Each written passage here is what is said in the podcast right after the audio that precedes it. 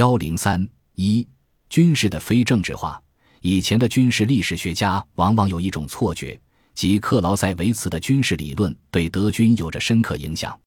比如利德尔哈特就认为，德国的军事理论把普鲁士的战争哲学家克劳塞维茨奉为自己的教主，全盘接受了他那些难以领会的格言，而且许多将军盲目的变成了克劳塞维茨学说的信徒。事实上，克劳塞维茨在德军内部的影响并不大，在施利芬当上总参谋长后更是如此。这一点最明显的体现就是对军事与政治关系的理解。克劳塞维茨非常强调军事对政治的从属性，在他看来，战争是一种真正的政治工具，是政治交往的继续，是政治交往通过另一种手段的实现。因此。军事战略在战争过程中应服从政治需要，但是这一观点在德国或者说普鲁士军队中的接受程度却是打了折扣的。老毛奇本人是从拿破仑战争到第一次世界大战期间最重要的军事家和军事思想家之一，他总体上同意克劳塞维茨的观点。比如，在一八六九年颁发的对高级指挥官训令中指出，战争的目标在于用武力贯彻政府的政策。但是，他同时又强调军事的独立性。战争艺术的首要任务和权利在于阻止政治提出违反战争本质的要求。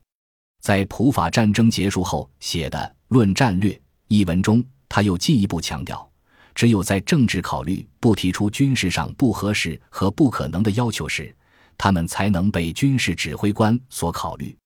而到施里芬任总参谋长时，军事从属于政治的理念实际上已经被抛弃了。施里芬本人是一个纯粹的军人，换句话说，他坚持严格的非政治化道路，坚决不过问政治上的事务，而将自己的精力全部集中在军事领域本身。他工作十分勤奋，对于军事有一种很强的献身精神。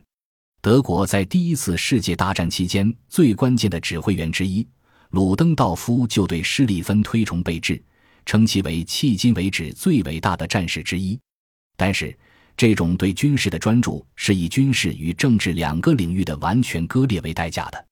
施里芬任总参谋长期间的作战计划制定基本上不考虑任何非军事因素，可以说是在排除政治外交后的真空中，单纯通过距离、兵力。火力等数据的计算来制定出一整套战略，或者说是战争计划，而最后政治和外交不得不服从这种计划。